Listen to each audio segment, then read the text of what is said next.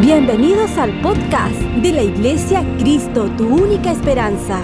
Disfrútalo, toma nota y compártelo en tus redes sociales para que muchos sean bendecidos por esta enseñanza.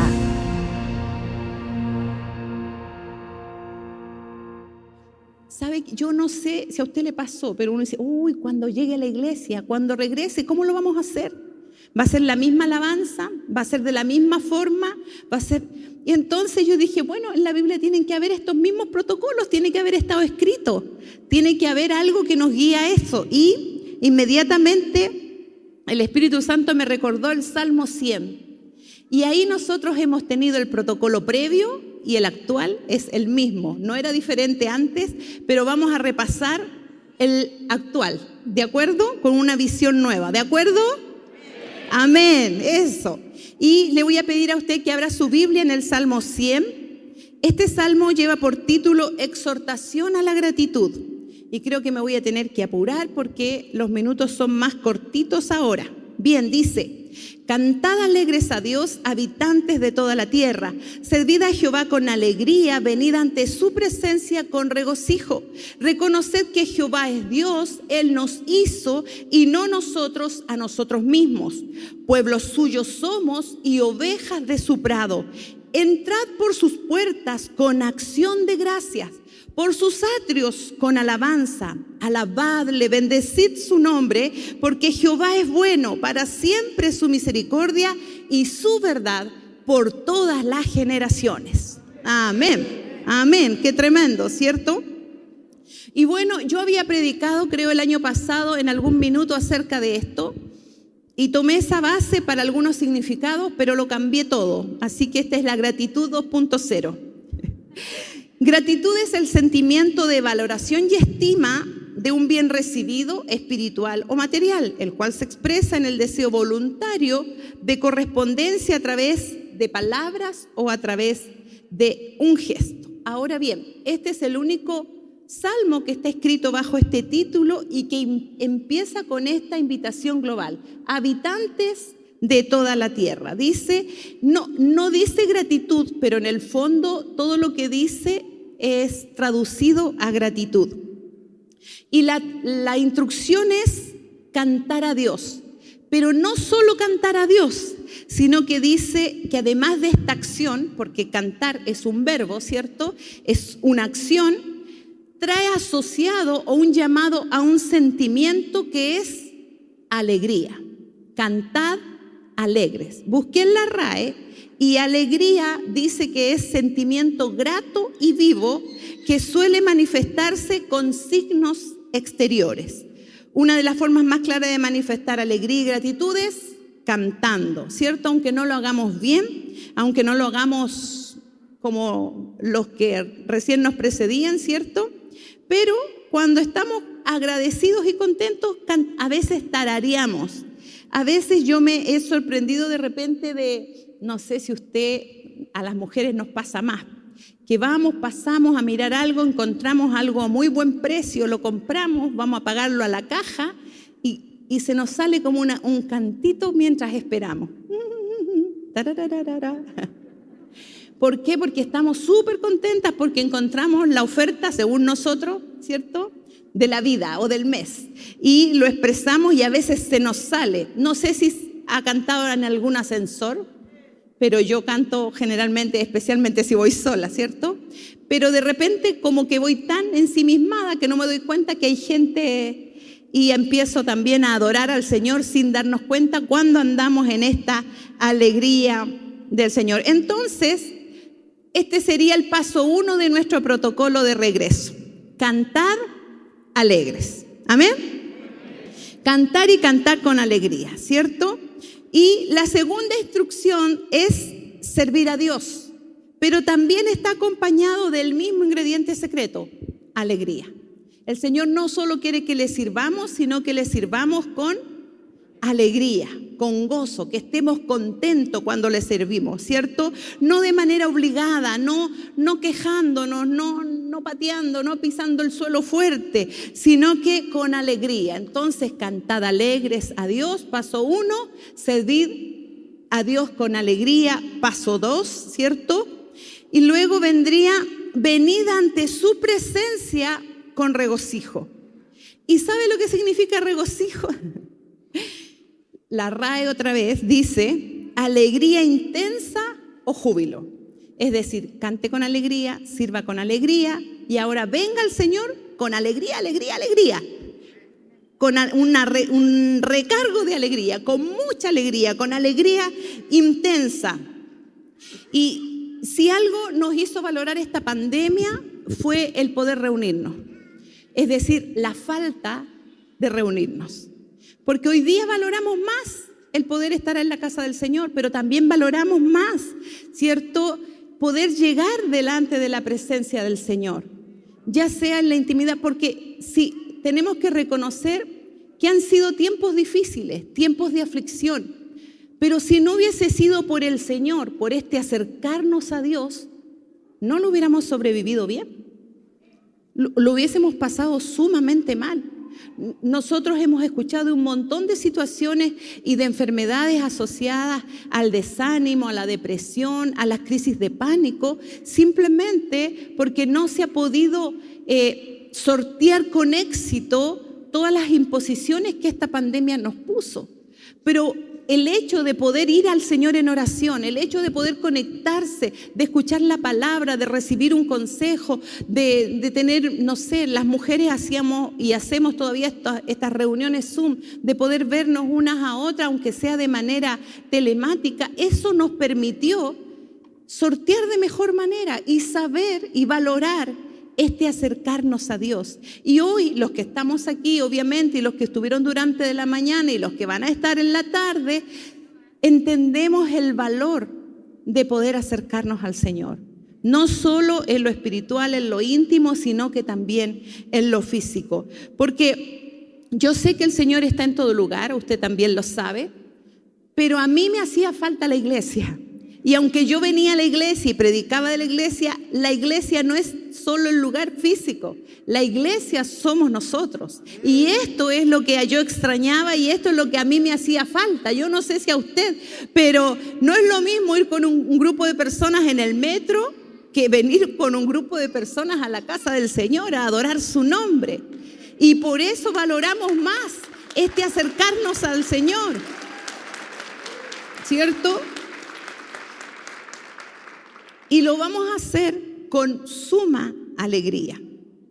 Luego dice el Salmo, reconoced que Jehová es Dios, Él nos hizo y no nosotros mismos. Y este punto me, me encanta. ¿Por qué?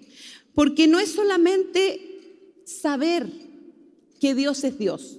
No es solamente entender que Dios es Dios. No es solamente haber aprendido por los mensajes, por la Biblia, por lo que contaron mis papás, por lo que dicen los pastores que Dios es Dios. Sino que cuando la Biblia dice reconocerlo, es entender que Él es Dios. En la mañana se acercaba un hermano allí y me decía, pastora, estoy súper contento de volver a la iglesia. Mire, yo estuve antes de la pandemia dos meses asistiendo a la iglesia y el Señor me sacó de la drogadicción y del alcoholismo y me permitió durante todo este tiempo estar firme en la fe. Y hoy día estoy totalmente desintoxicado y siendo un hijo de Dios y estoy feliz de estar en la iglesia porque he visto cómo Dios ha obrado en mí. ¿Qué es eso? Reconocer a Dios. ¿Quién lo liberó del alcoholismo y de la droga? Dios. ¿Quién lo sostuvo aún fuera de la iglesia? Dios. Y cuando eso pasa en mi vida, yo estoy cierta que Dios es Dios. Cuando he visto su mano a mi favor, cuando Él me ha sanado, cuando Él me ha liberado, cuando Él me ha guiado, oiga, hasta cuando ha cambiado el semáforo, no sé, situaciones en las cuales usted ha reconocido que Dios está ahí metido en el medio y uno dice, esto solamente fue por la mano del Señor. Eso es reconocer al Señor, no por lo que todos digan, sino porque en mi propia experiencia yo sé que Dios es Dios. Amén. Entonces de eso se trata, reconocer que Él es Dios, que Él nos hizo, que dependemos de Él y no nosotros a nosotros mismos. Somos su, creación y sus criaturas, dependemos de Él. ¿Cierto? En el Nuevo Testamento la Biblia dice que vosotros sois los... Eh, eh, yo soy, dice Jesús, la vid verdadera, vosotros sois los pámpanos y separados de mí, nada podéis hacer. Reconocer que nada somos y nada podemos hacer fuera del Señor es reconocer que Dios es Dios. Amén. Amén. Dice, somos suyos, somos sus ovejas, dependemos absolutamente de Él. Entonces ese venir al Señor con regocijo sería el paso tres. No sé si usted lo va contando, pero yo los anoté. Eh, qué gran importancia es poder cantar a Dios con alegría, servir a Dios con alegría, venir a su presencia con regocijo. Y permítame hacer una comparación aquí de lo que vivió el pueblo de Israel en un minuto. Mire, hay un pasaje que es súper duro en cuanto al pueblo de Israel. Deuteronomio 28, 47 y 48 habla de algo que a Dios no le gustó acerca del pueblo de Israel. Dice, por cuanto no serviste a Jehová tu Dios con alegría y con gozo de corazón, por la abundancia de todas las cosas, servirás por tanto a tus enemigos que enviará Jehová contra ti con hambre y con sed y con desnudez y con falta de todas las cosas. Y él pondrá yugo de hierro sobre tu cuello hasta destruirte.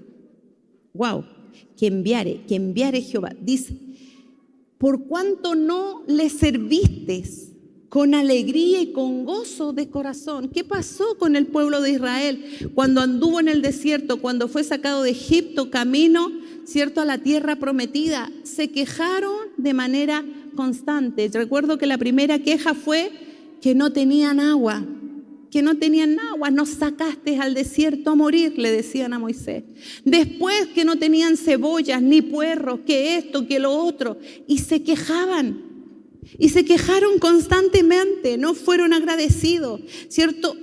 Porque no, no alcanzaron a percibir toda la bondad de Dios, porque Dios les dice, no serviste a Jehová tu Dios con alegría y con gozo de corazón por la abundancia de todas las cosas. Ellos se quejaban porque querían cosas que Dios no les estaba dando en ese minuto, a pesar que se las había prometido.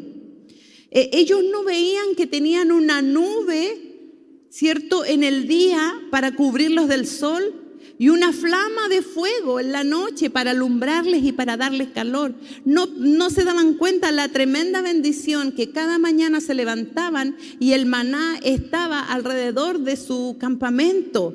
Ellos solo tenían que ir a recogerlo y ellos se quejaron constantemente, no tuvieron un corazón agradecido, no anduvieron con alegría, no cruzaron ese desierto con alegría. Y qué importante es vivir los procesos con alegría.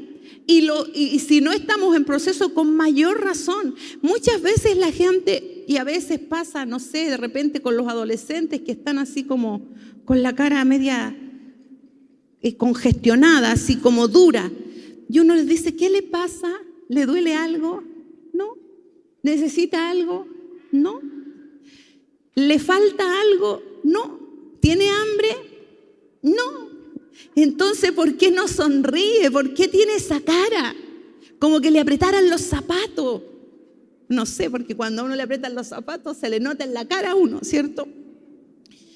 Y entonces, y uno ve que muchas veces falta una actitud, una actitud que no solo trae buen testimonio que no solo trae y contagia a los otros que estamos viendo, eh, sino que también trae ofensa al corazón de Dios. Porque Él espera que nosotros le sirvamos con alegría, nos acerquemos a Él con regocijo. Por lo tanto, tenemos que tener mucho cuidado de que no vaya a, a pesarnos el Señor y decir, no me serviste con alegría. Sí fuiste, pero te quejaste. Sí lo hiciste, pero, pero no estabas contento, no lo manifestaste. Líbrenos el Señor de eso. Mire, hay dos versos que quiero que revisemos también en el Nuevo Testamento. Primera de Tesalonicenses 5:18 dice de la siguiente manera, dad gracias en todo, porque esta es la voluntad de Dios para vosotros en Cristo Jesús. Dad gracias en todo, porque esta es la voluntad de Dios para vosotros en Cristo Jesús. Y Efesios 5:22 dice algo similar. Dice, dando siempre gracias a Dios por todo, al Dios y Padre, en el nombre de nuestro Señor Jesucristo. Efesios 5:22.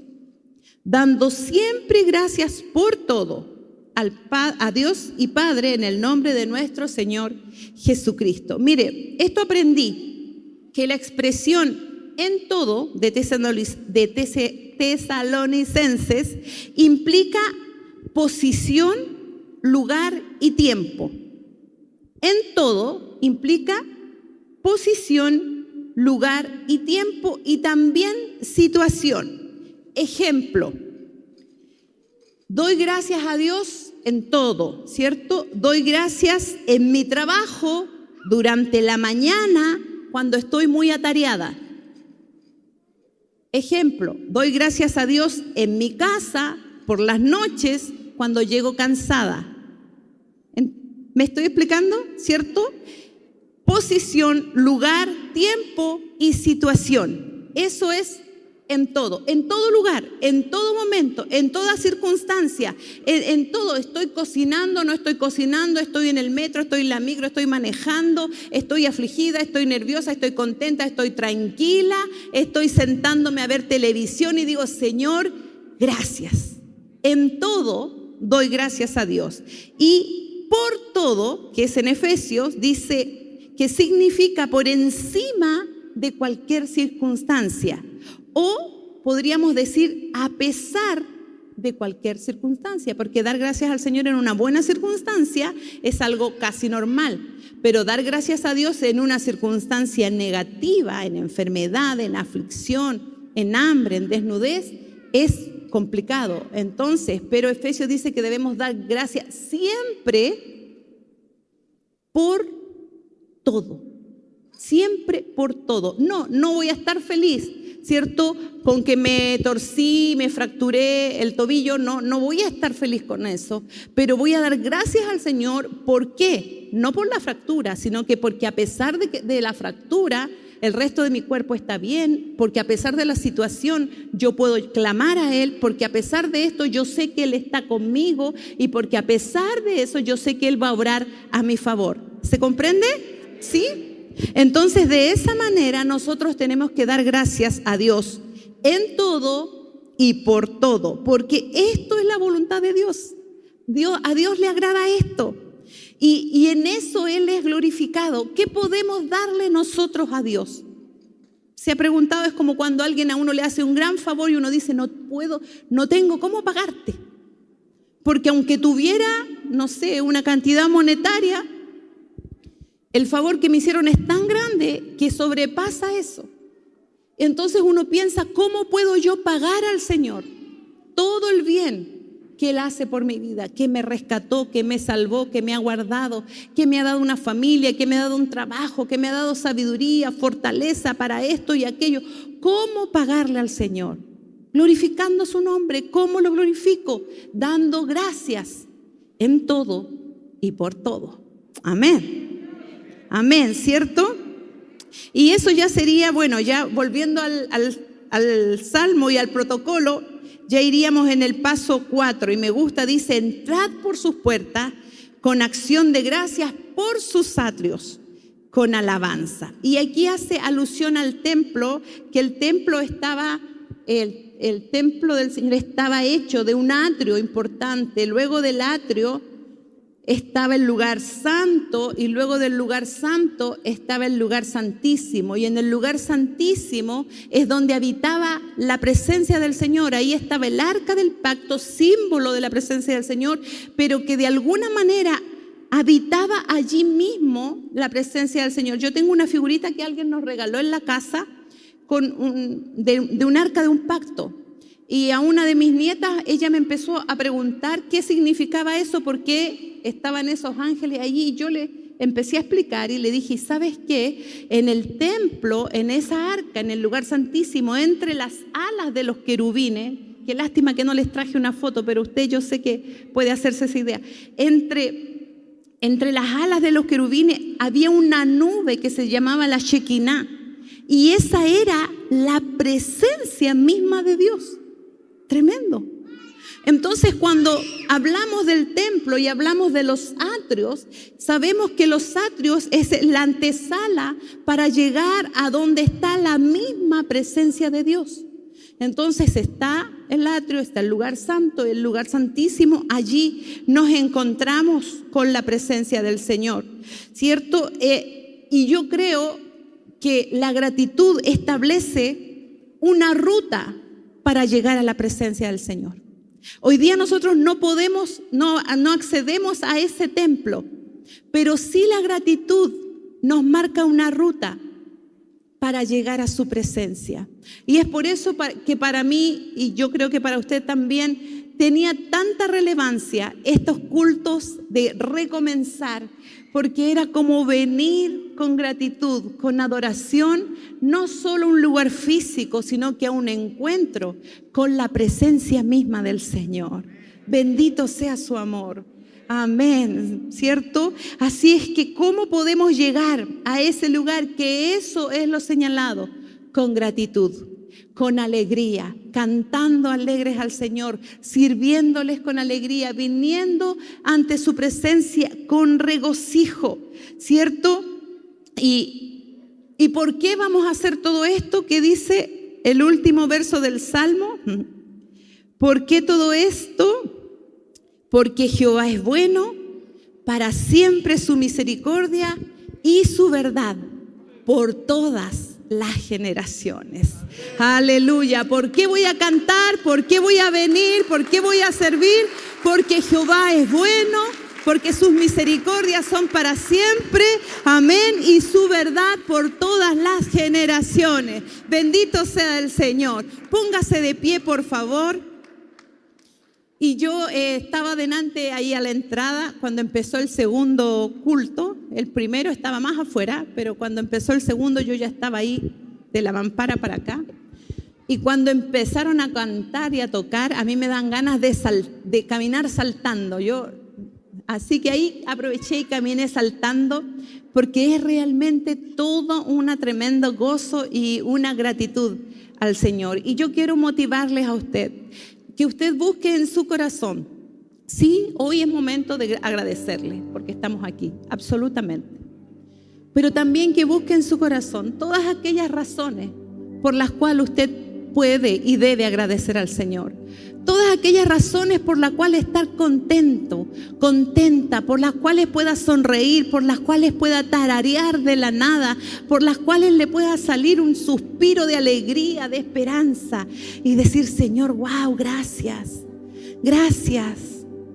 El hecho de estar sanos, vivos, parados aquí, es un momento para dar gracias. Si esta enseñanza fue de ayuda para tu vida, coméntanos en nuestras redes sociales de la Iglesia Cristo, tu única esperanza. Gracias por conectar con nosotros. Recuerda suscribirte.